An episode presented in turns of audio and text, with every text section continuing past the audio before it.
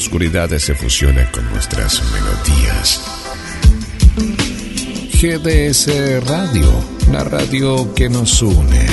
Escúchanos en www.gdsradio.com.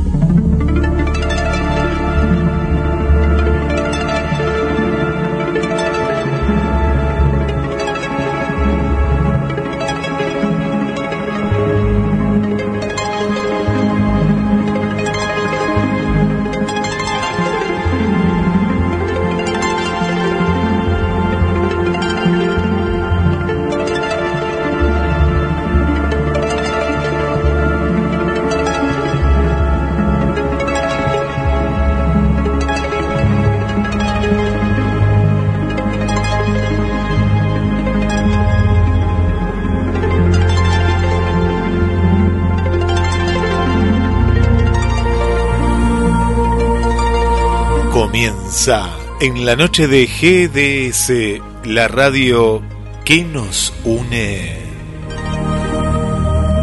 Un nuevo capítulo de A las Puertas de Magonia. Un viaje a la frontera de lo imaginal.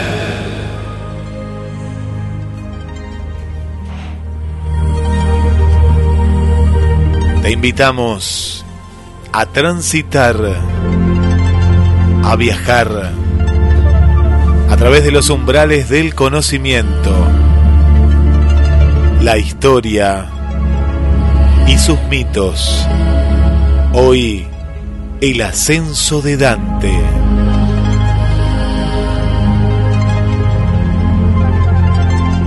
le damos la bienvenida al conductor del programa, Carlos Matos.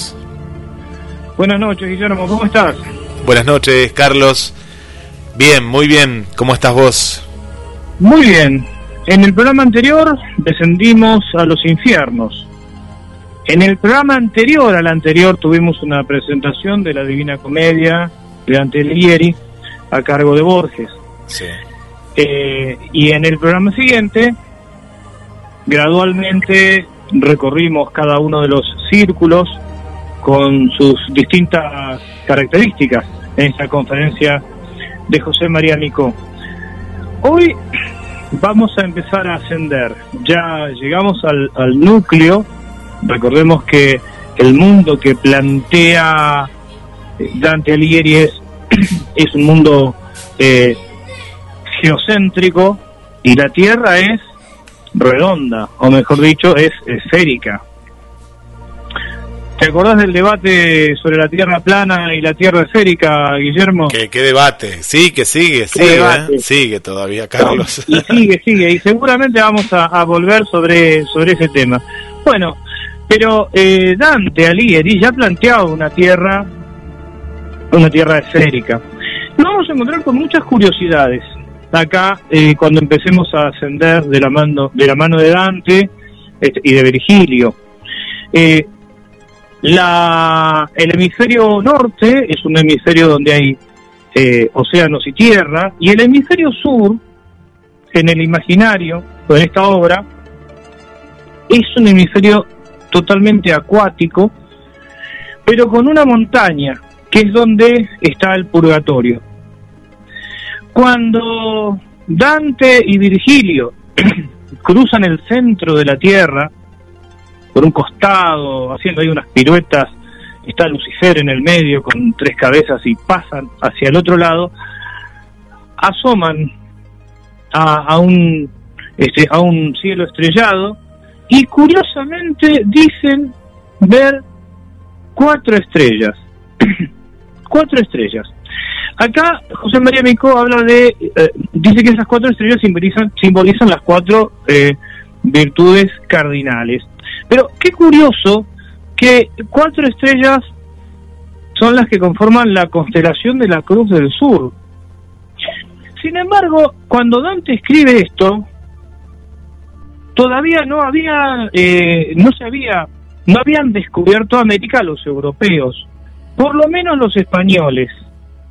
Se dice que los escandinavos habían llegado este, a, a, la, a la península del Labrador alrededor del año 1000. Pero de todas maneras, es interesante el dato este de mm, las cuatro estrellas que uno imagina la Cruz del Sur. ¿Tendrían alguna información eh, los escritores de aquella época acerca de la precesión de los equinoccios?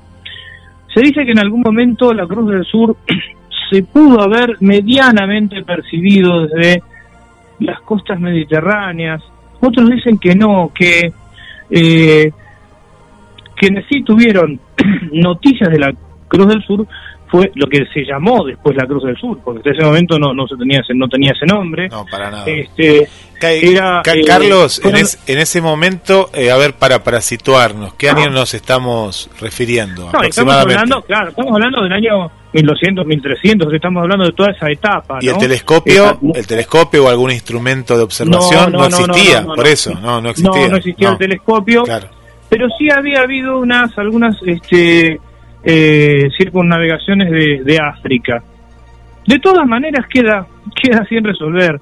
Eh, mm, insisto, muchos analistas dicen que esas cuatro estrellas están puestas ahí nada más que para simbolizar este, las cuatro virtudes, pero no deja de ser eh, una constelación eh, que, como explicáramos en algún programa, eh, acá los los mapuches le llamaban melipal, o le llaman melipal, que es este, la pisada del, del, ñandú, ¿no? Que deja una marca así. Este, y, y fueron los navegantes españoles y portugueses quienes, bueno, por influencia del cristianismo, le pusieron, le pusieron ese nombre. Es una curiosidad, es algo que todavía merece eh, ser, ser investigado. Bueno, el purgatorio es el segundo de los libros Recordemos que es una trilogía, el infierno, el purgatorio y el paraíso. El purgatorio es una doctrina que no tuvo fuerza en el cristianismo hasta el siglo X, siglo XI, que se empezó, se, empezó a considerar, pero tampoco en todo el cristianismo, sino en la Iglesia Católica Apostólica Romana, es decir, en la Iglesia Latina. La Iglesia Católica Apostólica Ortodoxa no tiene eh, el, el purgatorio, perdón, el purgatorio como dogma. Se habla de un, de un, de un cielo y un infierno, pero no un purgatorio. Esto es algo que corresponde a la iglesia a la iglesia latina. De todas maneras parece entroncarse con cierta cuestión iniciática primordial en la que se dividen estos tres estadios, ¿no? El descenso, el ascenso y, la consagración o la iluminación, que nos recuerda también las tres fases alquímicas, Nigredo, la obra en negro, Albedo, la obra en blanco y Rubedo, la obra en rojo. Tiene numerosísimas lecturas la Divina Comedia, pero para no detenernos más, tendría que eh, demos las, las vías de comunicación y escuchemos entonces esta conferencia que es continuación de la otra, de José María Micó, en la que vamos a introducirnos en el purgatorio para finalizar en el paraíso. Una obra que recomendamos a nuestros oyentes y a nuestros, a nuestros oyentes que quienes la leyeron que la repasen, que la relean y quienes aún no lo hicieron que se introduzcan, que es una obra realmente excepcional es algo que creo que nos va a hablar a cada uno de acuerdo a nuestras vivencias, a nuestras situaciones, a nuestro capital cultural, a nuestra forma de percibir. Así que bueno, Guillermo, vamos entonces a las, a las vías de comunicación y nos adentramos en el purgatorio y el paraíso. 223 424 66 46 también a través de mensajes a la radio y en el Facebook de Carlos Matos de GDS Radio. Recibimos todos los mensajes. Bienvenidos a un nuevo viaje.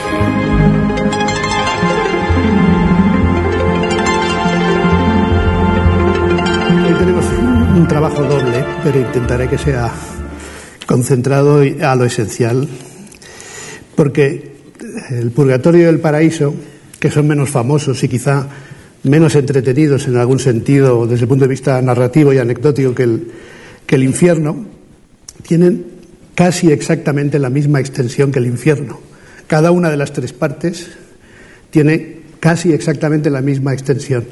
Fíjense que solo hay diferencia de tres versos entre el purgatorio y el paraíso. Cada una de, ellas de esas partes tiene 4.500 y pico versos, de manera que Dante repartió la materia de un modo extraordinariamente equilibrado, con unas claves que había decidido desde el principio, esto lo dijimos el primer día, pero iré señalando algún par de cuestiones relacionadas con ello, como por ejemplo una clave tan curiosa como la última palabra con la que cierra el infierno, el purgatorio y el paraíso. Las tres partes de su obra se cierran con la misma palabra, estrellas. Estos son los últimos versos del infierno. Mi guía y yo, por escondida senda, fuimos para volver al mundo claro. Y sin pensar siquiera en descansar, subimos, él primero y yo después, y por un agujero vi las cosas bellas del cielo. Y por allí salimos a contemplar de nuevo las estrellas. Lucifer está en el centro del mundo, en el núcleo, en el centro de la Tierra, hundido hasta la cintura y por un resquicio se meten Dante y Virgilio y con una especie de pirueta que se intenta explicar en el texto un poco inverosímil porque forma parte de la ficción, ven el hemisferio austral. El mundo de Dante era una esfera, no era plano como a veces se dice, sino que era realmente una esfera con el hemisferio septentrional habitado y la parte austral deshabitada. Un hemisferio de agua, solo de agua, en cuyo centro, encima de una isla, está el purgatorio. Y nada más salir a ese horizonte de esperanza, Dante describe así lo que ve, en un momento del día y del año también, que es ya particular. Por cierto, acabamos el otro día hablando de Borges y según Borges uno de los mejores versos de la comedia era este primero que tiene en la cita, dolce color d'oriental zafiro, que dice que era casi pregongorino, una posible influencia de Dante en Góngora. Dulce color de un oriental zafiro, cuajado en el espacio serenísimo del éter, puro hasta el confín primero, me devolvió a los ojos tal deleite que me evadí del aire mortecino que me angustiaba el pecho y la mirada. El aire mortecino, naturalmente, del, del infierno precedente. El astro bello que al amor induce, es decir, la estrella de Venus, el astro bello que al amor induce daba al oriente un esplendor risueño, ocultando a los peces de su séquito. Con su resplandor Venus oculta la constelación de Piscis. Me volví a la derecha y vi en el polo opuesto cuatro estrellas que tan solo los primeros humanos contemplaron. A partir de aquí va a haber cosas prodigiosas, ya las ha visto en el infierno, pero en el purgatorio y sobre todo en el paraíso va a tener dificultades para pedir al lector confianza, porque lo que va a contar es todavía más extraordinario que lo que ha contado hasta ahora. Estas cuatro estrellas, y esto nos da un poco la pauta alegórica a la que aludí el otro día del purgatorio, estas cuatro estrellas simbolizan en realidad las cuatro virtudes cardinales prudencia, justicia, fortaleza y templanza. Cuatro estrellas que solo habían conseguido ver Adán y Eva y eh, entran o empiezan a caminar hacia el purgatorio. Les pongo aquí también el esquema. No sé si alcanzan a verlo, pero ya nos da una idea de una de las grandes invenciones de Dante que podríamos definir como la complementariedad casi topográfica entre el infierno y el purgatorio. El infierno es una especie de sima, un embudo que entra hacia el centro de la tierra, por cuyo interior van avanzando los protagonistas. El purgatorio, en cambio, es una montaña por cuyo exterior van ascendiendo los protagonistas. Esto da una simetría, una complementariedad a, a las dos primeras cánticas que es desde luego destacable. Y ahí ven la organización, que es en realidad bastante más simple y Dante la aplica de un modo más equilibrado también, desde el punto de vista del reparto de los cantos y de la materia que la del infierno. Ya vimos la desproporción entre los, entre los pecados más leves y los pecados más graves en el caso del infierno. En el caso del purgatorio, donde también hay, por cierto, nueve espacios, nueve eran los círculos del infierno, nueve serán los cielos del paraíso, aquí también hay en realidad nueve espacios, que son, el primero es el antepurgatorio, toda esta zona, y luego los siete pisos, las siete cornisas del purgatorio propiamente dicho, y finalmente el paraíso terrestre. No todavía el paraíso que veremos después, sino el paraíso terrestre. Por tanto, nueve espacios, antepurgatorio, siete cornisas y paraíso terrestre. Las siete cornisas evidentemente se corresponden con los siete pecados capitales que ahí ven. Soberbia, envidia, ira, pereza, avaricia, gula y lujuria.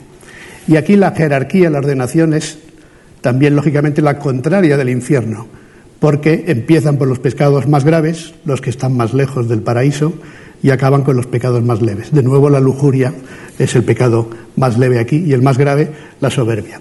Como ven, el esquema en el purgatorio sigue mucho más directamente la teología católica, de los siete pecados capitales y da una cierta importancia a la soberbia y a la envidia de las que uno había tratado directamente en el infierno. Y llegan a, una especie de playa y eh, aquí, en fin, algunas de las láminas que pondré son para que ustedes se entretengan mientras yo hablo. De algunas diré más, de otras diré menos, pero todas son salvo las excepciones que verán y que ya vieron el otro día, como los grifos Pablo y Francesca, todas vienen de los manuscritos más antiguos, de algunos de los más bonitos manuscritos iluminados que conservamos de la comedia. Aquí tenemos al ángel barquero y a un anciano barbudo que es Catón, al que Dante considera un político eh, romano al que mm, Dante considera un gran sabio y por su virtud está allí, digamos, algo así como custodio del purgatorio. Es importante lo del ángel, el, otro día no insistí porque ya se sabe que el infierno está lleno de demonios y en la parte de Malevolge particularmente los demonios tienen un gran protagonismo, incluso cómico en algunas partes, pero tengan en cuenta que el purgatorio era un, un elemento de la doctrina cristiana relativamente reciente. De hecho, se había configurado de manera bastante distinta la de Dante en el Concilio de León, 1274, de León, bueno, León de Francia, como decían antes en castellano, León de Francia, en el Concilio de León, 1274. Pero Dante introduce una serie de innovaciones muy interesantes. Primero, que ya no es un espacio de sufrimiento, no es un espacio demoníaco, sino que es un espacio esperanzador, muy esperanzador en algunos casos.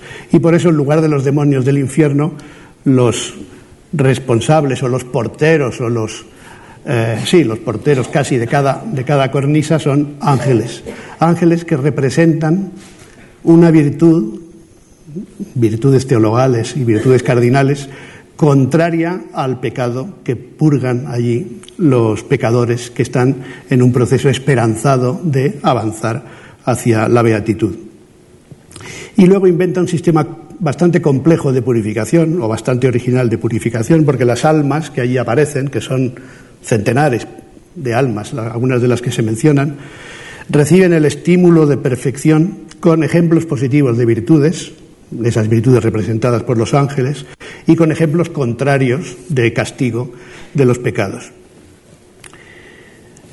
Y llegan en esa zona del antepurgatorio, como sucede en el en el infierno, con el anteinfierno y con el limbo, que son zonas un poco así indefinidas, y como sucede también en el paraíso, en un, cielo inicial, hay espíritus de difícil clasificación, aquí en el, antepurgatorio. Son almas que no han podido iniciar su ascenso, por así decirlo. Aquí les pongo como ejemplo, porque es interesante a efectos temáticos también del purgatorio, el caso de Manfredo, y ahí están o los excomulgados, o los muertos por muerte violenta, o aquellos que se han arrepentido demasiado tarde, es decir, en, trance de muerte, y por tanto no han cumplido, no han dado muestras en vida de verdadero arrepentimiento, lo han hecho al morir, pero se les da después de la muerte la oportunidad de mejorar. Y uno de estos personajes, les mencionaré muy pocos porque ya he dicho que son centenares, es Manfredo, hijo natural del emperador Federico II de Sicilia, nieto de Constanza, y al que, por orden del obispo de Cosenza, bueno, por decisión del obispo de Cosenza, pero según parece por deseo del Papa, eh, su cadáver, porque murió en la batalla de Benevento, de la que ya hemos hablado aquí, esas batallas tan importantes para Dante, 1266. Dante tenía un añito, pero fue una, una eh, derrota de los gibelinos importante y marcó una etapa de dominio güelfo en Florencia. El eh, Manfredo, rey de Nápoles, murió en esa batalla y por orden del Papa se desenterró su cadáver y se mandó que se perdiese. Su cadáver se perdió y por tanto está en esa situación eh, Manfredo de Suabia, en el antepurgatorio. Pues bien, ahí están en esa zona casos como el suyo, como he dicho antes, príncipes negligentes, muertos por muerte violentas, comulgados, etc. Y ante la puerta del purgatorio les pongo esto como detalle para que vean esta base alegórica que tiene toda la comedia en realidad, pero el infierno marcada sobre todo al principio y en algunos momentos, y el purgatorio es una cántica mucho más alegórica de principio a fin que la del infierno y conviene tener esta doble lectura de, la que yo les hablaba el primer día muy en cuenta. ¿no? Por ejemplo, en un simple detalle, la puerta del purgatorio tiene tres escalones. Para llegar a la puerta del purgatorio hay que pasar tres escalones. A Dante le ponen, le graban el ángel custodio, el ángel portero del purgatorio, le marca siete veces la letra P, siete P's en la frente y esas son, naturalmente, las iniciales de los pecados capitales que él tendrá que ir quitándose, limpiándose, purgando en su ascenso. Y son necesarias, dice este ángel, dos llaves para franquear esa puerta, y eh, una de oro y otra de plata, que son alegorías del poder de absolución y del juicio del confesor. Algunas veces la pantalla yo no la explicaré completa, pero tienen tiempo para, echarles para echarle un vistazo.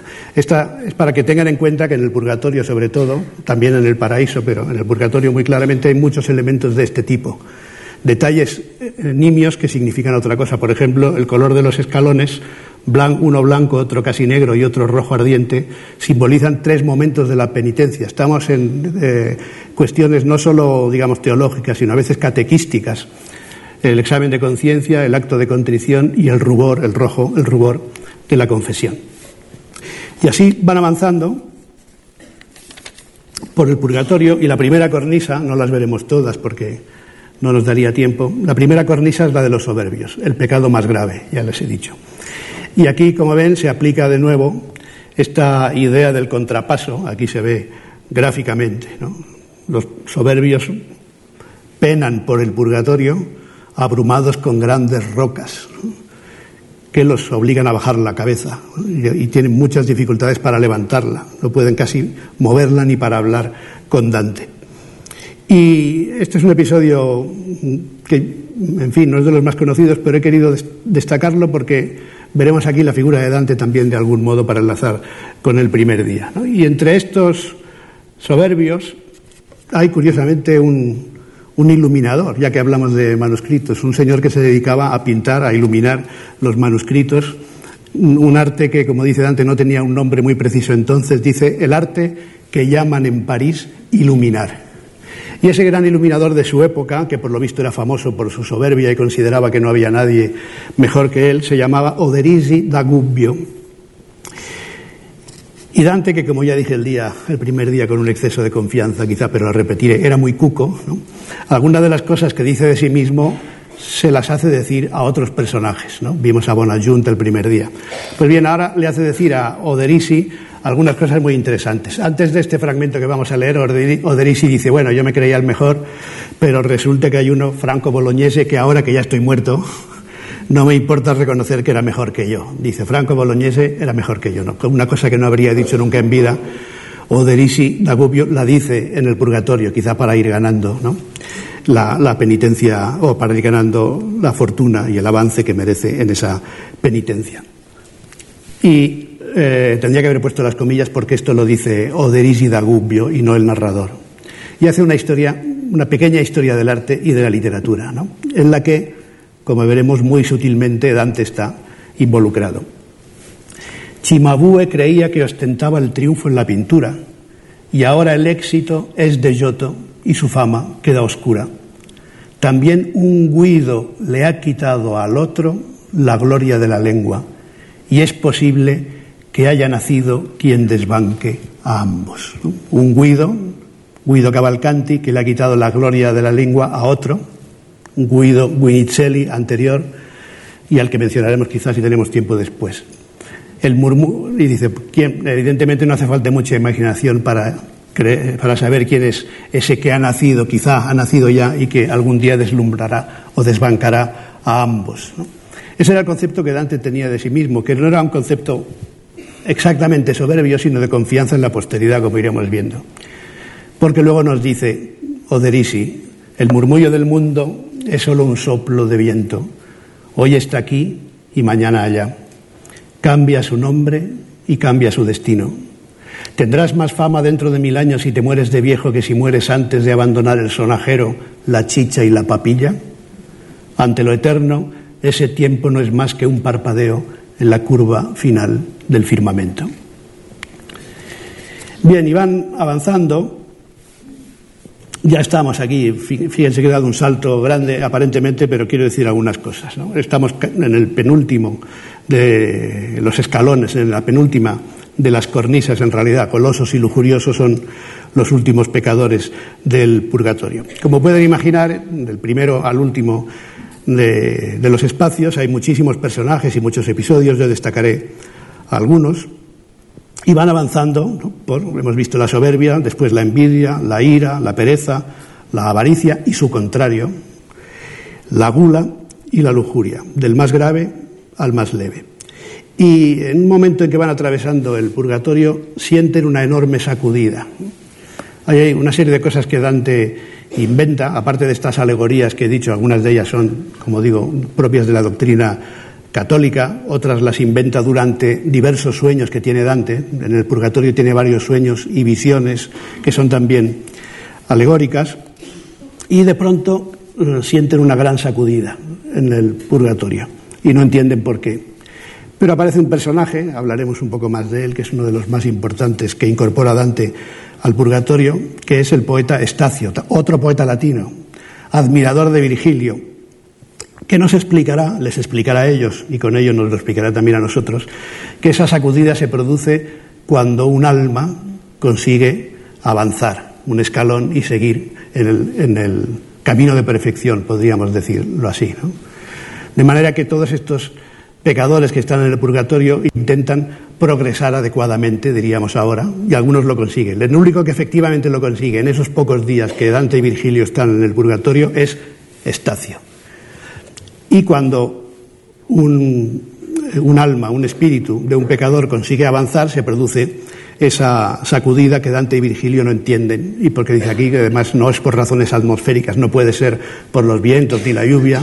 Y Estacio se lo explica. Estacio es, un, un, personaje muy interesante porque explica algunas cosas sobre la formación del purgatorio, sobre la formación del alma. Es un canto bellísimo, de cómo nace el alma a partir del, del momento en que se engendra y cómo se diferencia después del alma de las plantas, o mejor dicho, del espíritu, que todavía no es alma como la humana de las plantas, cómo empieza a poder hablar y a pensar, etcétera. Son diálogos muy interesantes, algunos de ellos de carácter literario también, porque Estacio es un admirador de Virgilio y de pronto, gracias a este viaje que está haciendo Dante, se encuentra a su maestro. Por tanto, Virgilio, maestro de Estacio, Dante, discípulo de los dos, y tienen conversaciones como si fueran amigos de toda la vida, hablando de, literatura y de otras cuestiones filosóficas que a veces pueden parecer eh, doctrinales, pero que son también muy interesantes porque Dante tiene esa lengua que estamos viendo estos días tan expresiva, tan concentrada y tan capaz para explicar cualquier cosa, para decir cualquier cosa.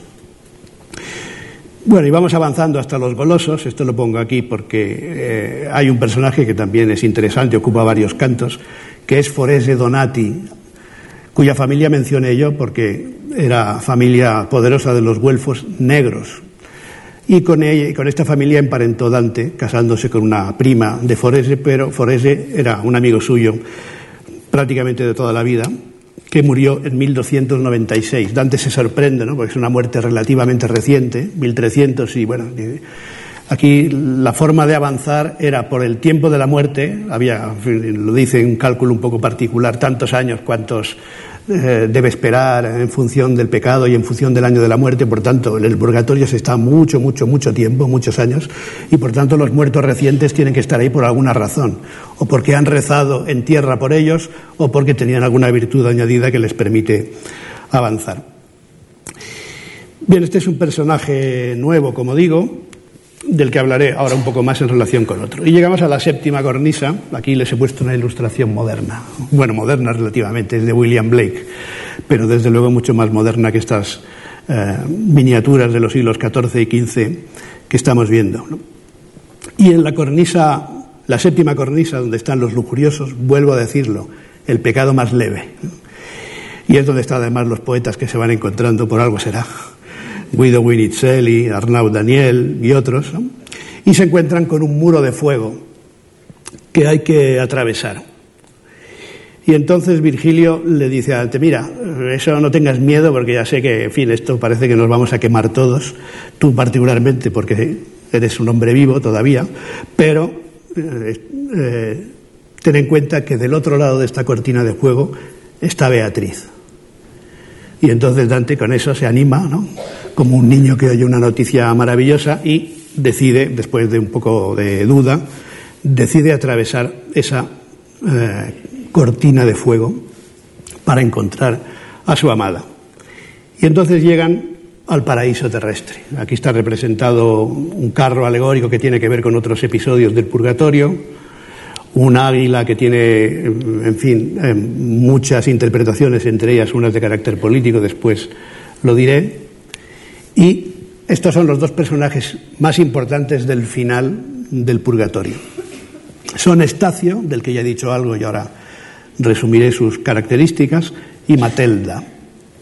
Estacio, poeta latino cristianizado por la Tebaida y por otras obras, se consideraba también próximo a la, cristiandad por distintas razones, admirador de Virgilio, ha logrado la purificación, como he dicho, por esa causa, ese terremoto, esa sacudida que Dante y Virgilio no entienden, y acompaña a Dante en las últimas cornisas del purgatorio, junto con Virgilio, que todavía está, y en el paraíso terrestre con Beatriz, porque Virgilio, como veremos enseguida, dejará de acompañar a Dante.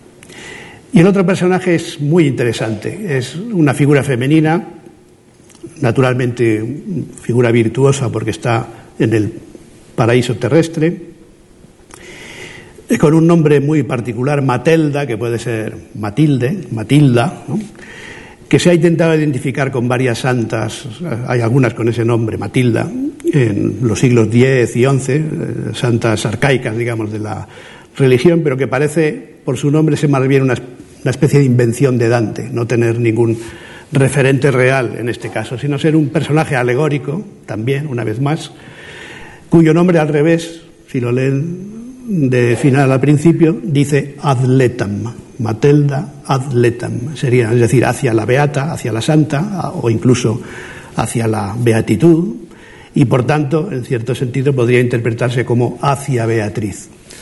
Algunos críticos, sobre todo la crítica anglosajona, eh, entendía el viaje de Dante como un viaje hacia Beatriz. Yo creo que Dante va un poco más allá, como intentaré que veamos eh, después. Beatriz es importantísima, desde luego, pero es una etapa y luego Dante avanza un poco más sin ella, como veremos hoy. Esta mujer, como digo, este personaje femenino, asiste a Dante en su purificación. Estamos en el paraíso terrestre, Dante lo imagina con el río Leteo a un lado y el río Eunoé, que es prácticamente una invención suya, al otro lado. El río Leteo borra las penas del pasado, el río Eunoé aviva el recuerdo de las obras virtuosas. Por tanto, borrando nuestros pecados y recordando nuestras acciones virtuosas, tenemos más posibilidades de llegar al paraíso, no ya al paraíso terrestre, sino todavía más arriba. De hecho, lo baña, es una especie de bautismo, eh, la misma Matelda lo ayuda a bañarse allí. Y en estas estamos, repito, paraíso terrestre, cuando aparece Beatriz. Como personaje ha aparecido ya, creo que lo dije el primer día, porque de hecho Virgilio, o, o el martes, Virgilio le explica por qué él está él allí. Dice, una mujer intercedió, ella además venía todavía con eh, órdenes y misiones más altas de santas, Santa Lucía y otras, y gracias a ella he venido. Y Virgilio reconstruye un diálogo que tuvo con ella, por tanto, como personaje, pero no en acción directa. En la acción directa Beatriz ya ha aparecido. Pero en, la trama de la obra, es decir, en esa semanita de viaje, esta es su aparición, su primera aparición.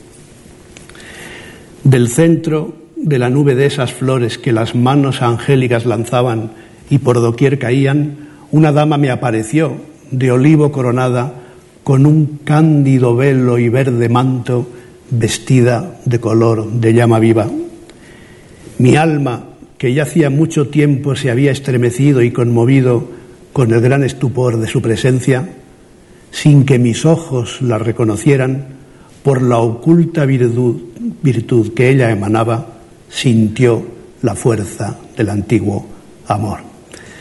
Aquí hay varias cosas importantes. La primera, que no la reconoce por la vista, sino, pues lo dice claramente, sin que mis ojos la reconocieran, pero por la oculta virtud que ella emanaba, sintió la fuerza del antiguo amor.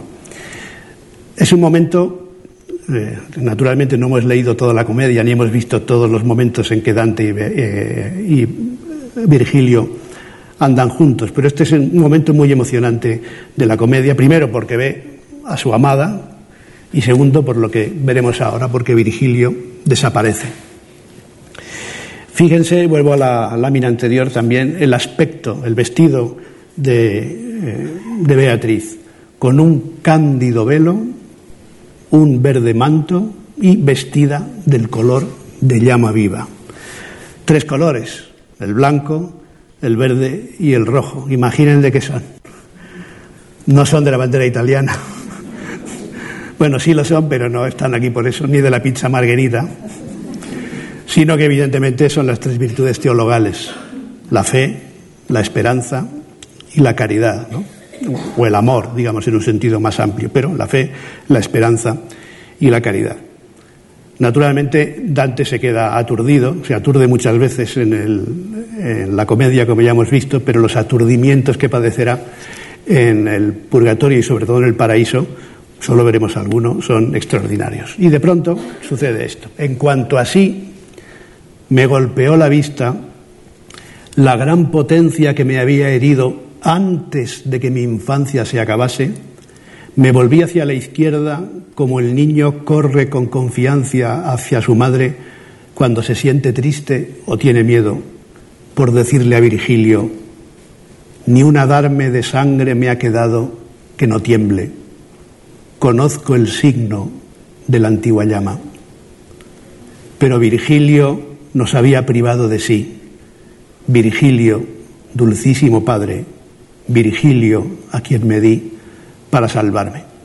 Este es un momento extraordinario de emoción, de emoción, no diré real de Dante, pero podría decirlo, pero evidentemente del personaje que es el mismo en la obra acabará llorando desconsoladamente, ya veremos quién lo consolará. Incluso dice Virgilio nos ha abandonado pensando a todos, no solo a mí, sino nos ha abandonado a todos. Pero además es, un, es de una emoción, una emoción literaria en boca de, eh, del narrador, porque lo dice como Virgilio lo habría dicho. Es decir, cuando se da cuenta de que su maestro no está, antes ya esta idea de sintió la fuerza del antiguo amor, aquí al final, pero sobre todo el modo en que lo dice es un modo virgiliano, es un homenaje a su maestro, un homenaje doble, porque hay una traducción de un verso de la Eneida del libro cuarto, conozco el signo de la antigua llama, y luego hay una anáfora con el nombre de Virgilio, que esto lo hacían los poetas antiguos, en, diferente lugar, no exactamente en el mismo lugar, en esa estrofa, ¿no? que daba una idea de patetismo, el nombre de la persona que desaparece. Y Virgilio desaparece muy discretamente, no dice ni adiós, se despide a la francesa más que a la latina, ¿no? Pero resulta que como ha llegado Beatriz, él ya no pinta nada allí. Beatriz es la que le ha dicho que lo acompañe y discretamente se va. Y Dante quiere compartir su alegría con él, al ver a Beatriz, se gira y se da cuenta de que Virgilio ha desaparecido. Es un momento de una gran emoción. Y enseguida llora. Y también enseguida vienen las primeras palabras de Beatriz, que aquí como solo es un tercete lo tienen ustedes ahí enorme, pero en fin, tampoco está mal que así sea, porque Son unas palabras extraordinariamente solemnes. Es la primera y la única vez que aparece el nombre del autor y del protagonista en la obra. Y tiene su mérito, porque fíjese si ha, si ha sido aludido a veces por otros personajes. Pero la palabra Dante aparece solo una vez en este terceto, y nada más y nada menos que en boca de Beatriz. Dante, no llores, no, porque Virgilio se haya ido. No llores todavía, pues llorarás a causa de otra espada. Naturalmente se refiere a las otras cosas que tendrá que llorar en el futuro, por ejemplo, el exilio. Y llegamos, después de este paso emocionado, al, a la purificación. Los últimos cantos son los cantos de la purificación. Dante, efectivamente, progresa adecuadamente y llega a, purificado al paraíso terrestre. En cada uno de los cantos, de una manera, a veces se dice explícitamente, otras veces no, simplemente desaparece, hay un ángel que con su ala le quita una de las pes, de manera que Dante empieza con siete pes grabadas en la frente y se van borrando esas pes hasta que ya no tiene ninguna y llegamos al canto de la purificación. Como eh, digo. Y estos son los últimos versos del paraíso, ya que hemos visto, perdón, del purgatorio, ya que hemos visto los del infierno, que son unos versos muy interesantes porque en parte aluden también a esa limitación de espacio que no es solo tópica, es un tópico literario muy conocido, ¿no? Se me acaba el espacio, se me acaban, pero en el caso de Dante es una limitación también real, que él ha decidido que cada cántica tenga una extensión muy parecida, por tanto tiene que acabar. Estamos en el final del purgatorio, ha contado todo lo que quería contar, lo ha contado de una manera, como ya he dicho, más simétrica, más estructurada que en el infierno, y llegamos al último canto. Si yo, lector, tuviese más espacio para escribir, ahora cantaría de aquel dulce beber que nunca sacia, pero se han acabado ya las hojas a esta segunda cántica asignadas, porque el freno del arte me retiene. De aquellas santas aguas regresé reverdecido como los renuevos y llenos de nueva fronda, limpio, puro y dispuesto a subir a las estrellas. De nuevo la última palabra es la misma del infierno, estrellas y él ya está preparado. Fíjense además esta lengua maravillosa de Dante, regresé, reverdecido, renuevos, que su traductor, es decir, yo, ha intentado conservar de la mejor manera porque está esta idea de la renovación y con esa aliteración que está también naturalmente en el italiano original de Dante. Y con esto llegamos al paraíso, que era el objeto de nuestras reuniones en el fondo, llegar al paraíso. Eh, fíjense, está, ya dije que el viaje dura una semana aproximada, están dos o tres días en el infierno, están tres o cuatro días en el purgatorio, el tiempo simbólico del infierno es la noche, la oscuridad, el tiempo del día simbólico del purgatorio, ya lo hemos visto, es el alba, el amanecer de la esperanza, obviamente, y el tiempo simbólico del paraíso es, iba a decir ninguno, pero sí uno, es el mediodía, pero en realidad es un instante eterno. En el paraíso no pasa el tiempo. Son 4.500 versos también, o 4.600 casi, pero es como si el tiempo no pasase, porque el paraíso es un tiempo sin tiempo y un espacio sin espacio. Llegamos a otro libro. La comedia es la maravilla de un libro en tres o tres libros en uno, mejor dicho, cada uno con su peculiaridad, con muchas cosas en común, pero también con muchas cosas diferentes. Y en el paraíso Dante consigue, en cierto modo, uso una expresión suya, que es una expresión corriente, la cuadratura del círculo, luego veremos por qué. Porque el paraíso es un poema místico, evidentemente, un poema que narra la, visión de la divinidad, pero es también un poema político, un poema muy político, más incluso que el infierno o que el purgatorio, de manera que consigue un texto extraordinario desde el punto de vista de la historia de la literatura, un poema místico de casi 5.000 versos, que además es un poema político. Y aquí ya la, la figura del propio Dante y su misión como narrador y como poeta adquieren una altura eh, difícil de definir, porque se trata de describir cosas que nadie ha visto en principio. Porque al principio en el infierno nos dice yo no soy Eneas, yo no soy Pablo, no voy a ser capaz Virgilio le dice, bueno, no seas miedoso, yo te voy a ayudar hasta donde pueda y seguirás y tal, pero en realidad él se considera, evidentemente, como personaje, al personaje protagonista, se considera digno de cumplir esa misión, pero luego hay que narrarla. ¿eh? Esto es la narración de una experiencia inventada por Dante, pero presentada como si fuese real. De ahí las, referencias tan frecuentes a elementos históricos, a elementos cotidianos o a elementos mm, incluso locales. Y esta voluntad de dar testimonio mm, se ve desde el principio del paraíso. Ahora tengo que contar unas cosas que que no sé cómo se pueden contar, porque son, por definición, inefables, inexpresables. Pero él ha estado allí y tiene que hacer de testimonio. La gloria del que todo lo gobierna penetra el universo y resplandece en unas partes más y en otras menos. Yo estuve allí, en el cielo que recibe la mayor luz, y vi cosas que nadie puede decir si desde allá desciende. ¿Por qué? Porque lo explica ahora. Porque se acerca nuestra inteligencia con tal profundidad a su designio que no puede alcanzarla la memoria. Es decir, ni yendo allí y volviendo sería fácil expresar eso, porque no es una cuestión de experiencia, de verbalización. Mas lo que atesorar pudo mi mente de todo lo que vi en el Reino Santo, va a ser ahora el tema de mi canto. Estamos en el canto primero. Todos los inicios tienen normalmente este tópico de ayuda, de solicitud de ayuda a las musas, ¿no? Eh, Dante lo, hace varias veces, pero aquí es un desafío superior. No solo necesitar la inspiración de Apolo y de las musas, aquí le tienen que ayudar eh, unas fuerzas superiores, quizá que exceden a sus posibilidades. Pero en cualquier caso, nos dice, yo estuve aquí. Y este sería el esquema del paraíso, en realidad más simple porque no es un espacio que se pueda definir. En cierto modo tiene una estructura la estructura astronómica que podía, como podía entender el universo un hombre medieval, un sistema fundamentalmente tolemaico.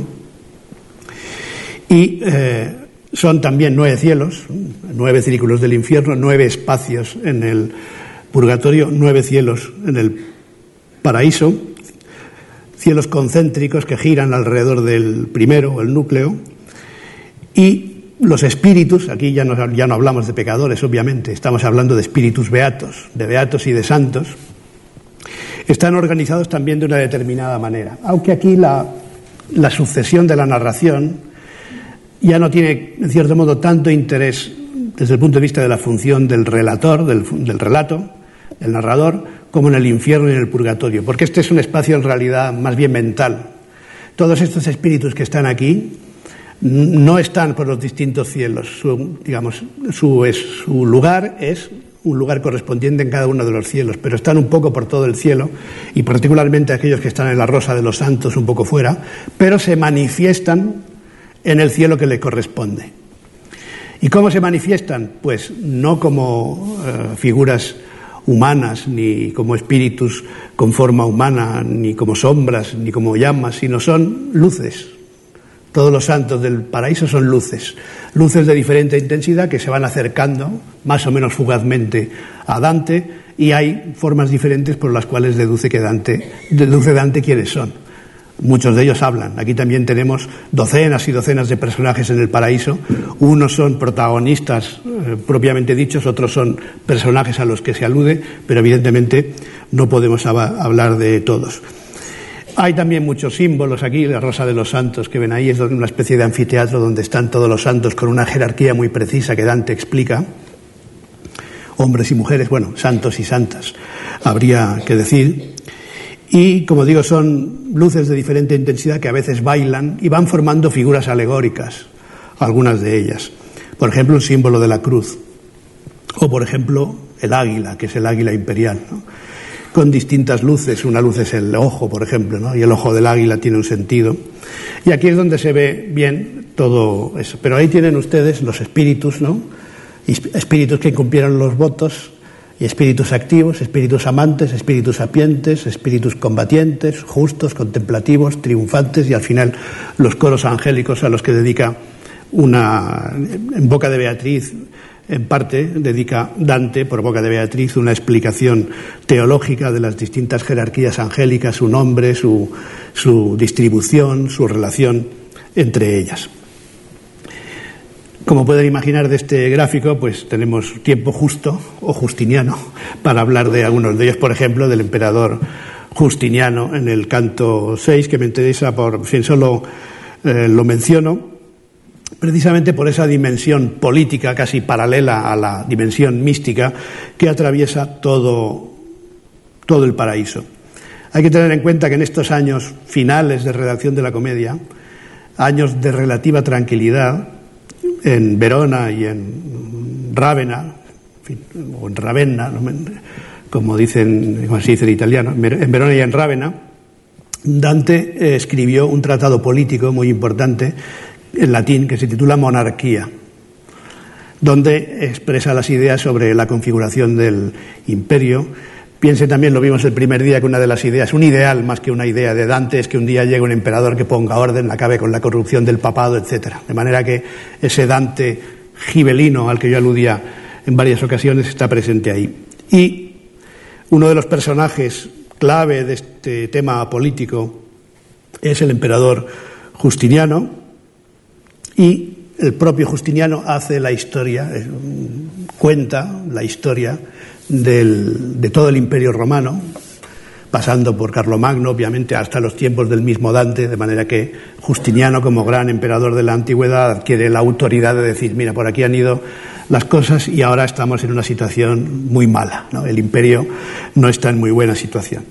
Aquí aparece un Romeo, no sé si llegan a ver, que es Romeo de Vilanova, ministro de Ramón Berenguer, que era una persona muy virtuosa, llegó a un gran poder con Ramón Berenguer y luego decidió volver a mendigar. Y por tanto es un ejemplo de virtud de alguien que ha servido también desde el punto de vista político. Pues bien, en el canto 6, fíjense, otra de las simetrías, que evidentemente no lo podemos decir todo, pero entre las distintas simetrías de la comedia, ya hemos visto esa palabra estrellas al final de cada canto, el canto sexto del infierno, el sexto del purgatorio y el sexto del paraíso son cantos de tema político, claramente político.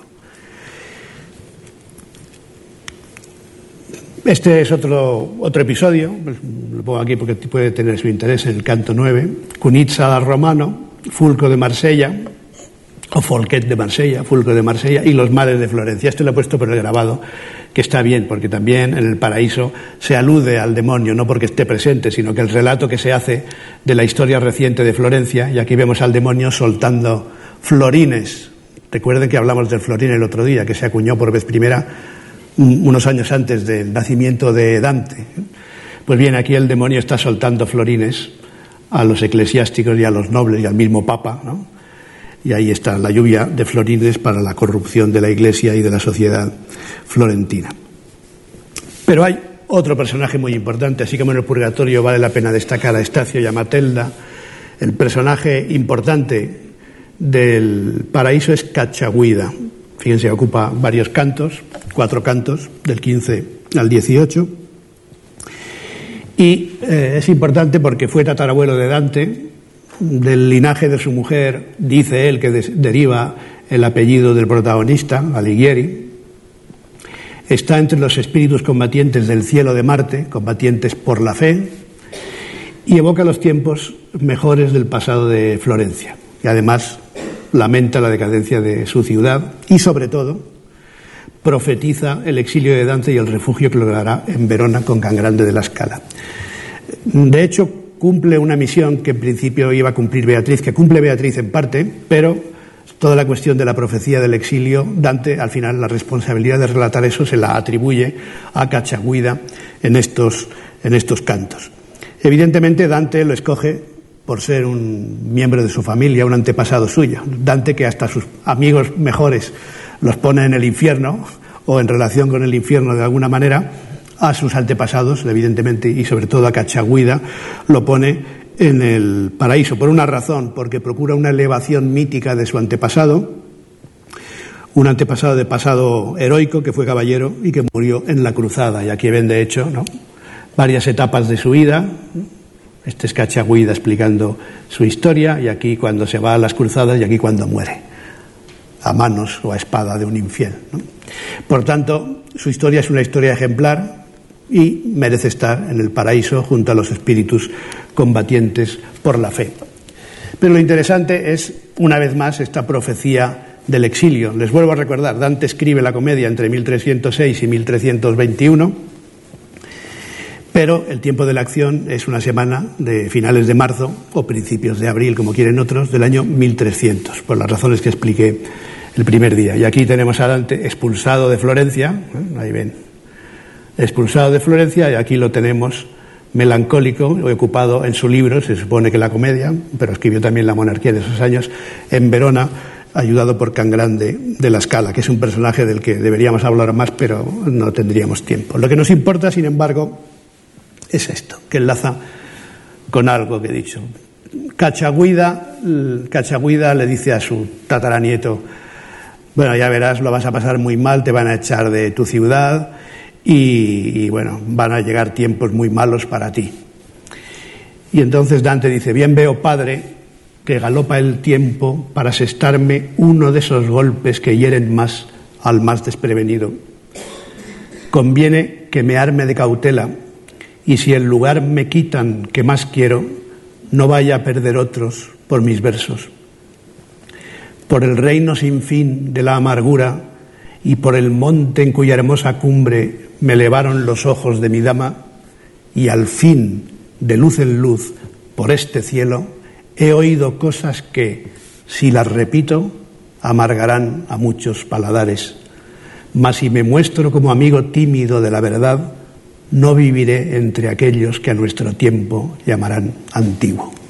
Estas son palabras del propio Dante, hablando con su antepasado y le dice, ya veo las desgracias que vienen, pero yo he vivido una cosa extraordinaria. Y resume, una vez más, igual que Virgilio se la resume a él en el primer canto, resume aquí toda la peripecia de la comedia, por el reino sin fin de la amargura, es decir, el infierno, y por el monte en cuya hermosa cumbre me elevaron los ojos de mi dama, es decir, el purgatorio, y al fin, de luz en luz, por este cielo, quédense con esa frase de luz en luz, por este cielo, he oído cosas que si las repito amargarán a muchos paladares. Ya no se trata cosa solamente de contar algo extraordinario, algo que nadie más ha vivido, una experiencia eh, especial, que es la base de toda ficción o de toda literatura. Aquí no se trata solo de ficción, porque Dante nos está diciendo esto que parece inventado, que es una ficción en términos evidentemente eh, novelescos, narrativos, pero es el resultado de un ejercicio de verdad, ese concepto de verdad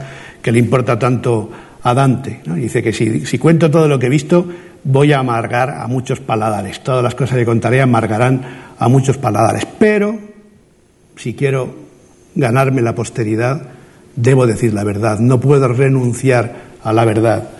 Si me muestro como amigo tímido de la verdad, no seré famoso, no llegaré a la posteridad, no viviré entre aquellos que a nuestro tiempo llamarán antiguo.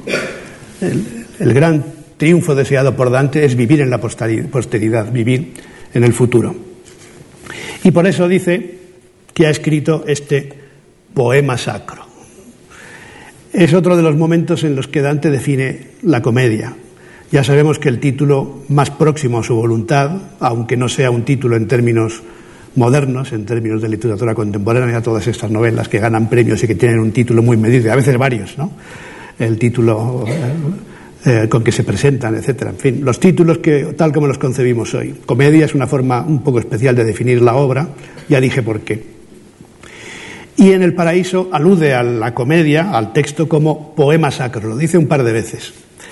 De ahí algunos eh, críticos han pensado que en realidad El Paraíso es como un libro aparte dentro de esa comedia, que comedia valdría solo para el infierno, dicen algunos, pero evidentemente no es así. Lo que pasa es que en El Paraíso define su obra como un poema sacro. Es un poema sacro también el infierno, porque como ya he dicho, es un poema místico, es un camino de perfección que empieza muy mal y termina muy bien. Y aquí vemos a Dante todavía no escribiendo las últimas líneas, aún le faltan unos cuantos cantos por componer, pero esta es casi la expresión de su última esperanza, que luego las circunstancias eh, acabaron por, frustrar. pero él está convencido de que su obra le va a no solo a dar la posteridad, sino algo mucho más inmediato. Va a poder volver a su ciudad, a Florencia, por la puerta grande. Eso se piensa, ¿no? y lo expresa aquí, diciendo además el esfuerzo que ha puesto en este poema, y él es consciente de que está escribiendo una gran obra y que eso le bastará para volver a su ciudad de la que habla en estos términos, en estos tercetos además tan bellos.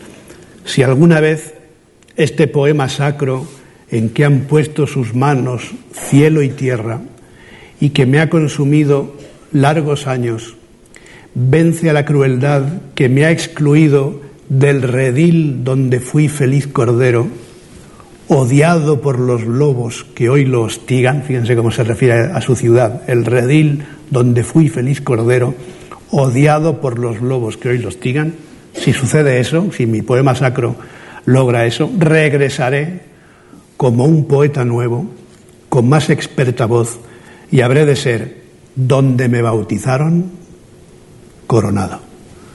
Porque fue allí donde tomé la fe que acerca a Dios las almas, y por ella Pedro ha ceñido con su luz mi frente. Bueno, allí me bautizaron y además dice por ella, por Florencia, Pedro por mi fe, Pedro ha ceñido con su luz mi frente. Esto alude a una cuestión, en fin.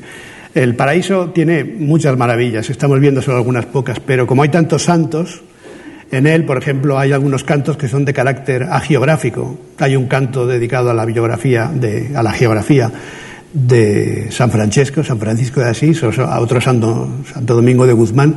Son dos cantos en sí mismos aislados del resto que son extraordinarios desde un punto de vista de la construcción. El, de la vida de San Francisco es eh, especialmente hermoso. Y luego varios santos, entre ellos San Pedro, examinan a, a Dante. Dante ha conseguido atravesar todo el infierno, superar todas las cornisas del purgatorio, está en condiciones, pero le falta una última cosa, ser examinado de fe, a ver si es verdad todo lo que cuenta. Y entonces uno de los que lo examina, como si fuera un estudiante ante un catedrático en un examen oral. Eh, es San Pedro. ¿no? Dice, por tanto, tengo todos los méritos. ¿Qué más me puede faltar para volver coronado por la puerta grande a mi ciudad? Cosa que, como ya sabemos, no sucedió nunca, porque su exilio duró todavía unos años más y murió sin poder volver. Entre los encuentros extraordinarios que se producen en el, en el paraíso está un encuentro nada más y nada menos que con Adán. Dante habla con Adán el primer hombre. Aquí me permite un paréntesis un poco filológico. En, mi, en mi traducción quise poner dos prólogos, uno más general, más de presentación de los problemas generales de la, de la comedia de Dante y otro más específico sobre la filología y la traducción. Para que se hagan una idea, es, en un minuto lo cuento porque es muy interesante. Eh, Dante apenas se enteró porque murió poco después de escribir el último verso, como veremos, pero eh, la comedia fue una obra celebradísima inmediatamente después de su muerte. Circuló ya en vida por partes y después de su muerte fue una obra celebradísima. Para que se hagan una idea, se conservan casi 800 manuscritos, se conservan casi 800 manuscritos, que son todos, todos ellos de los siglos XIV y XV. No todos completos, hay algunos que son parciales, con una de las tres cánticas, generalmente el infierno, pero hablamos de 800 manuscritos conservados. Hay muchos problemas filológicos, algunos por resolver todavía. Ahora con el centenario a las puertas seguro que saldrá alguna edición crítica o más de una en Italia. En el 2021 se están preparando dos o tres por lo menos de estas ediciones en las que se hacen constar las variantes. Pues bien, a veces las variantes se distribuyen en una, una cosa dice 300 manuscritos, otra cosa dicen otros 300 manuscritos. Por ejemplo, en el momento de la traducción tuve un problema, un... Eh, dice Dante volle eh, o dolle. Unos manuscritos dicen volle, es decir, deseos, anhelos, y otros dicen dolle, es decir, dolores. ¿no? ¿Cómo se consigue resolver eso? Pues filológicamente. Yo hice lo que pude en la traducción. Pero hay otra variante para que vean que es muy, es muy interesante. Hay otra variante que unos manuscritos dicen da, te, la preposición y el pronombre, y otros manuscritos dicen dante, Sería una segunda vez en que aparece el nombre de Dante, y son varios centenares de manuscritos. Boccaccio, por ejemplo, creía que esa era la lectura auténtica. En nuestro conocimiento actual parece que la lectura auténtica es da, te, y por tanto no hay, no hay una segunda aparición del nombre de Dante. Pero fíjense en qué momento, en su conversación con Adán. Por tanto, si fuera una segunda vez, una vez lo pronuncia Beatriz, otra vez lo pronuncia el primero de los padres, el primero de los hombres, Adán. Parece que esa variante hay que descartarla, pero hasta problemas de ese tipo puede tener un texto, sobre todo un texto antiguo. Y así van avanzando hasta llegar al empíreo, volvemos a una ilustración, en este caso de William Blake, y aquí conviene decir que hay eh, un tercer guía. Dante tiene un tercer guía. Por eso decía que no solo es un viaje hacia Beatriz. Hay un momento en que Beatriz ya no puede avanzar en su ayuda a Dante y el último guía, fíjense que también son tres, tres guías, es San Bernardo, que intercede ante la Virgen para que Dante pueda llegar a ese último momento, a la, a la visión final. Estamos pues en el Empíreo. Y aquí hay, ven una especie de río de luz del que bebe Dante, purificándose y sintiendo una sensación extrañísima que no puede explicar.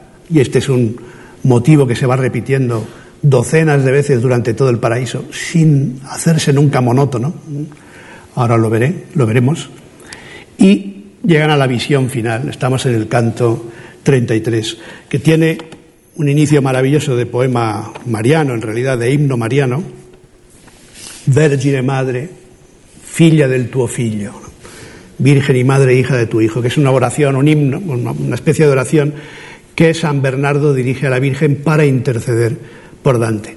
Este final mariano, por decirlo así, es muy interesante porque eh, es una estructura que luego, mm, desde otro punto de vista, siguieron otros autores. Por ejemplo, el canzoniere de Petrarca, el cancionero de Petrarca, del que nosotros recordamos sobre todo su poesía amorosa, en realidad sigue una trayectoria parecida a la vida nueva del propio Dante y a, esta, y a este final religioso mariano, en la que el último poema del cancionero es un poema a la Virgen también. Por tanto, Dante influyó en muchos de los poetas posteriores, incluso en aquellos en que sería aparentemente menos esperable.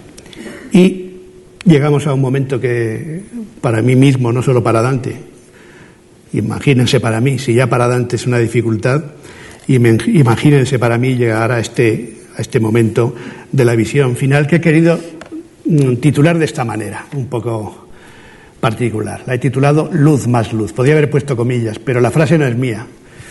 Eh, a veces pienso que la mejor forma de definir el paraíso, ya dije que la mejor forma de definir toda la comedia era el bolero, historia de un amor, ¿no?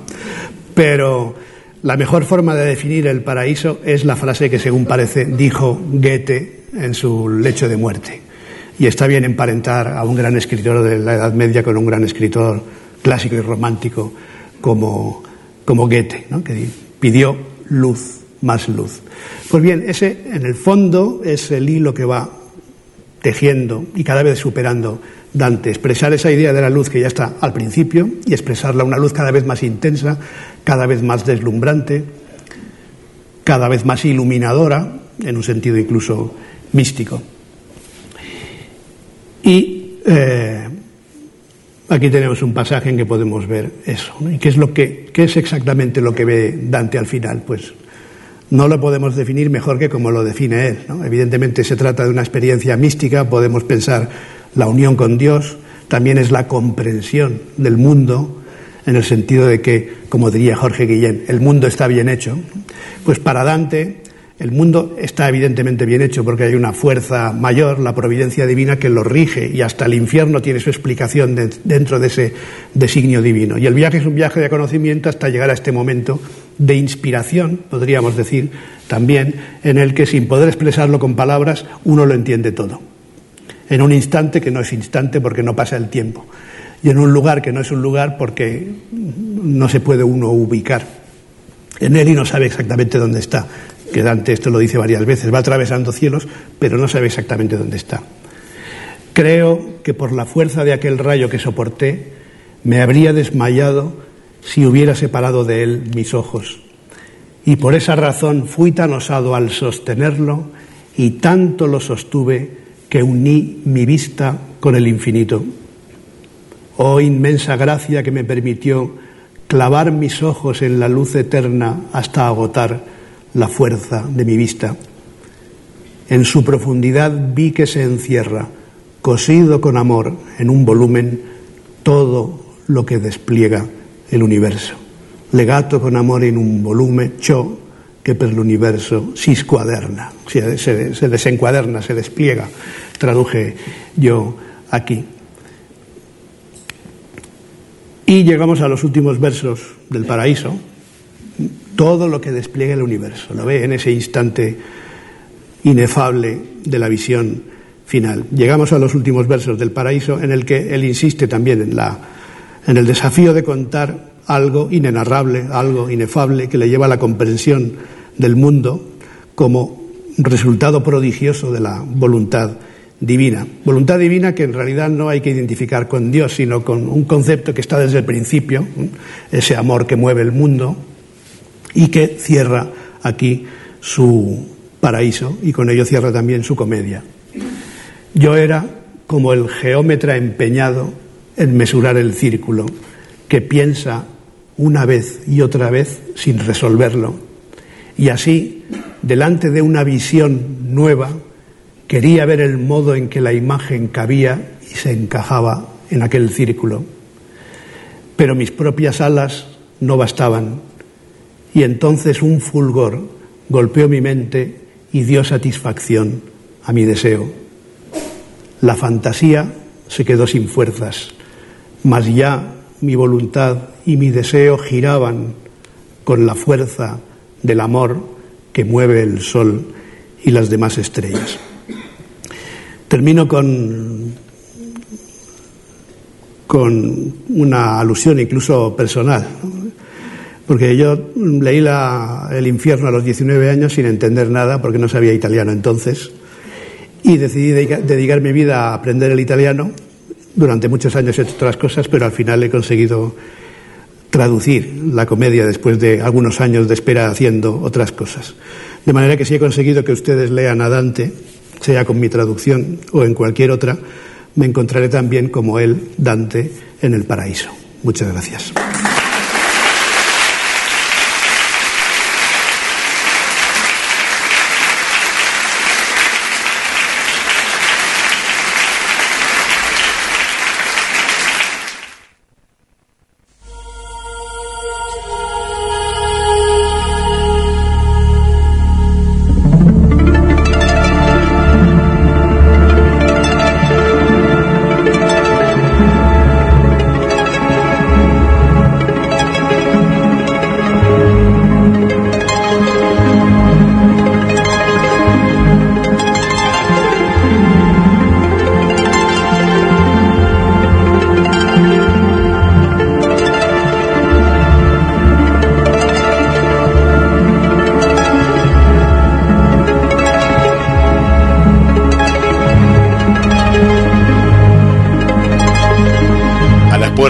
De Magonia. Cada semana viajamos juntos a través de los mitos, a través de la literatura y sus protagonistas. Mandamos saludos a las amigas y amigos que siempre nos acompañan. Sería el Club de las Puertas de Magonia, que nos escuchan desde diferentes lugares, tanto de Mar del Plata, de Argentina y de diferentes lugares de principalmente, ¿no? por el horario de América Latina. Le mandamos un saludo para nuestra amiga eh, Sonia, de aquí de, de La Perla, que siempre está ahí junto, junto a Mario, acompañándonos. Eh, agradecemos ahí por la sintonía. Para Vanessa desde Chile, gracias Vanessa por, por los mensajes y gracias por, por estar siempre ahí del otro lado. Celia desde Lima, Perú, también bienvenida. Para nuestra compañera Irina desde Córdoba Capital, una, una nueva eh, amiga que nos acompaña martes a martes. Para Pato, Pato Pinto Salvizu desde eh, Ayacucho, gracias también por estar. Para Adrina desde Washington, Estados Unidos. para Lorena Cardoso, no sé si es la primera vez o ya nos venías escuchando, pero eh, bienvenida a las puertas eh, de Magonia, gracias también por, por acompañarnos. bueno, y hay, hay más saludos, Carlos, de, de bueno, siempre el, el viajamos en este móvil y bueno, no, nos acompaña nos acompaña mucha gente. Bueno, ¿qué, qué conclusiones, no? Después de, de este viaje. Sí, sí, porque Fíjate que uno de los, de los temas en los que no se repara mucho, eh, a partir de algunas lecturas puramente místicas eh, de, de la Divina Comedia, que cuando él está hablando de volver al paraíso, él está hablando también de volver a su ciudad por el exilio. Ya hemos comentado algo de la situación política y dónde se quedaba, dónde estaba enrolado este Dante. Pero bueno, la semana que viene vamos a redondear todo esto vamos a hacer una, una recapitulación y, y concluir con algunas lagunas que hayan quedado. Nos parece que recorrer la Divina Comedia es prácticamente la culminación de todo este camino a lo largo de, lo imaginal, de lo mítico, de lo literario, la, esa fusión entre eh, la alquimia, la matemática, la lógica, Recordemos también las siete artes liberales. Eh, ¿Por qué motivo en, Occidente se habrán dividido, se habrá partido esta sabiduría primordial en tantos fragmentos? Y, la Divina Comedia viene a ser una, una reunión de todos eh, esos, esos eh, pedazos dispersos y que, como decíamos al principio, viene muy bien releer estamos ya llegando al, al final del capítulo de hoy.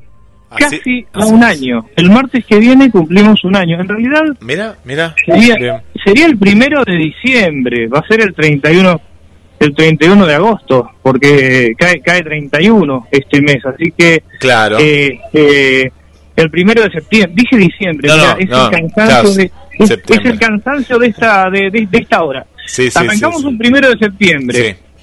Este, o sea que el primero de septiembre cumpliríamos un año. Eh, ¿Sabés, Carlos, que, que, el otro día eh, nuestro compañero Gabriel Magnante, eh, como, como estaba de viaje, busqué un programa de, de, hace un tiempo y bueno, y en, buscando, buscando un, programa que, que, él quería, quería repetir, me encontré con el primer programa de las puertas de Magonia. Justamente como bien decís, eh, eh, me, me, sorprendí, claro, porque no, no llevo la cuenta así.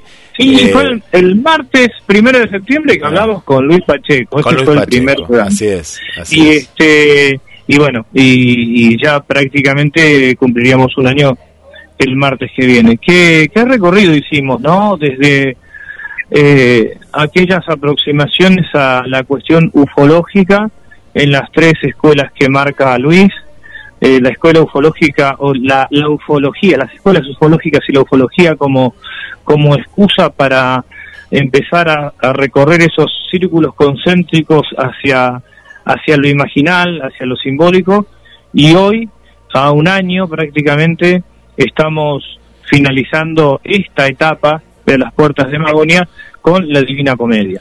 Bueno, y hoy, hoy en un día, un día muy especial, ¿no? Porque hoy en los medios eh, se recuerda a Borges, se recuerda a Olmedo, eh, bueno, fechas eh, en las cuales, ¿no?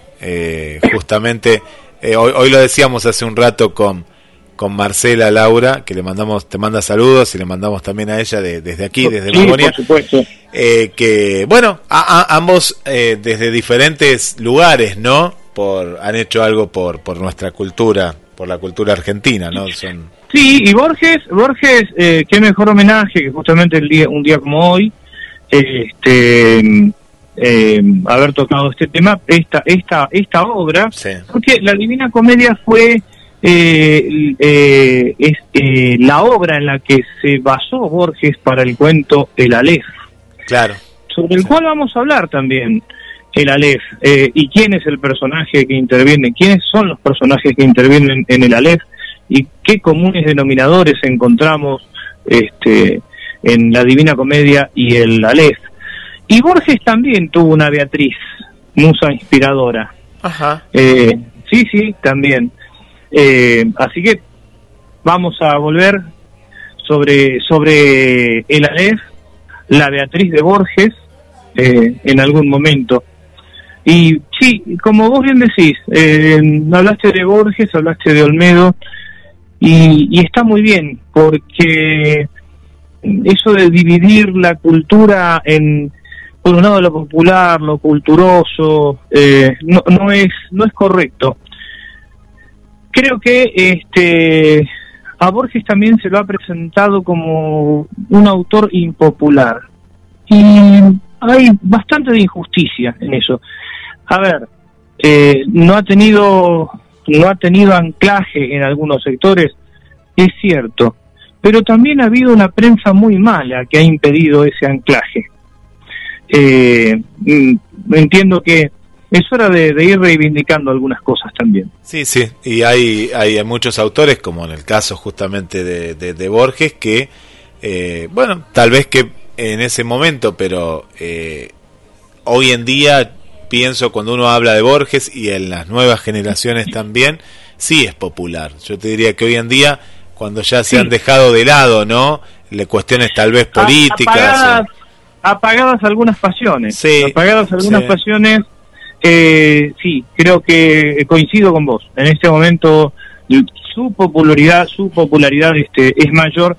Su, su popularidad eh, a, a, partir de sus obras, porque Borges era popular en el sentido fuertemente comentado, inclusive comentado por cosas que jamás dijo ni escribió. Vos habrás habrás leído, inclusive eh, como yo en las redes sociales, esos poemas este, totalmente que son apócrifos, llenos de cursilería, atribuidos a Borges, cosas que Borges jamás escribió, ¿no? Pero bueno, eh, pero en ese sentido, o sea, siempre fue una figura popular porque fue comentada, discutida. Ahora, eh, en el sentido de eh, un escritor popular, sí, coincido con vos, creo que hoy su, su popularidad es mayor.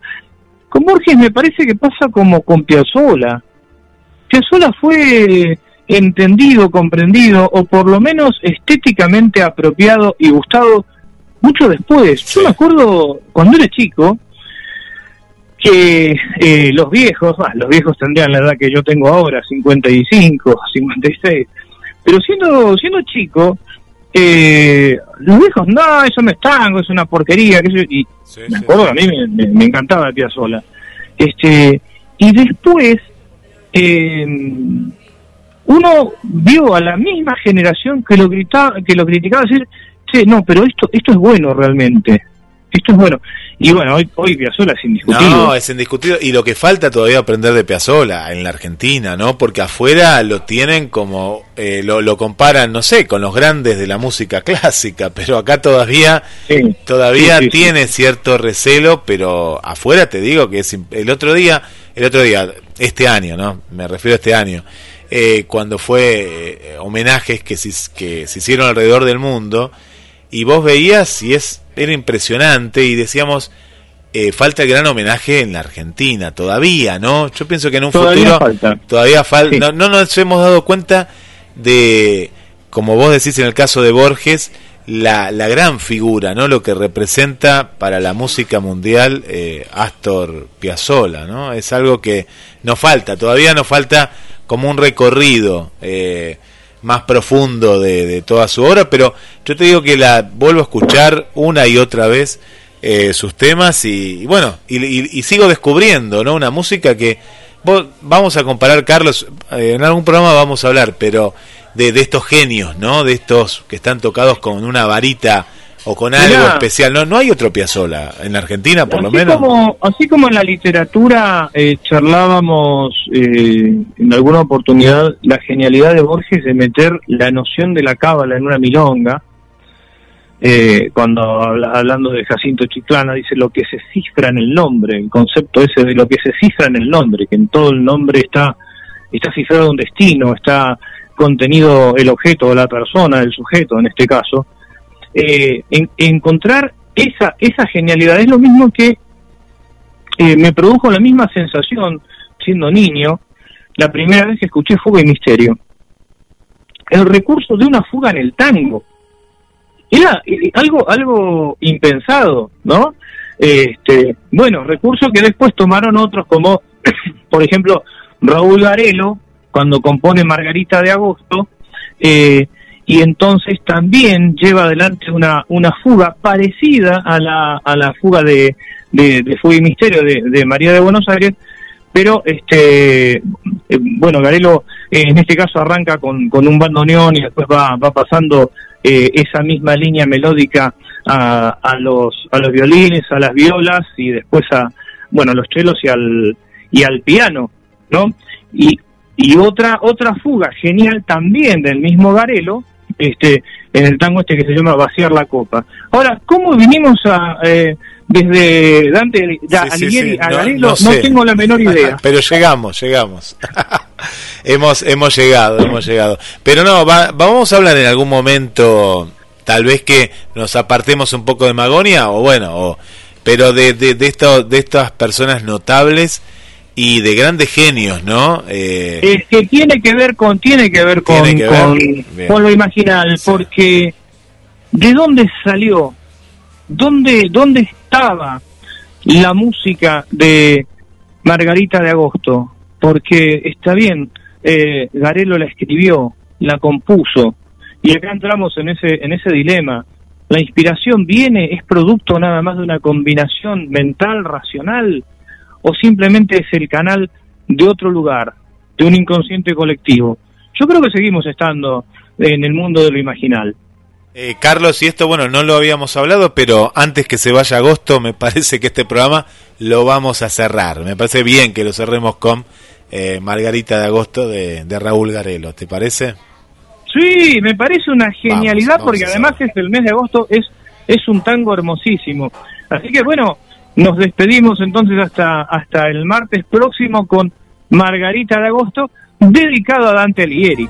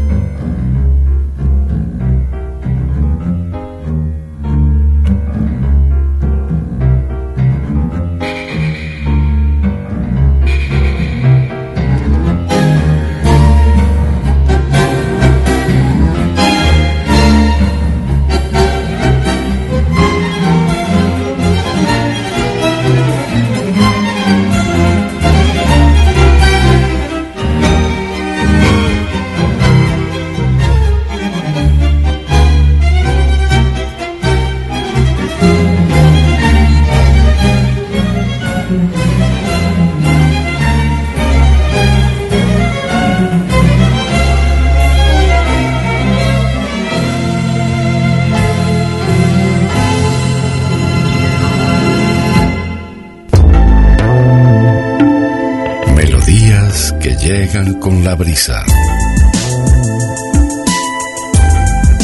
Palabras que se transforman en susurros. En la madrugada seguimos muy cerca. GDS Radio Mar del Plata, la radio que nos une. Invierno 2021.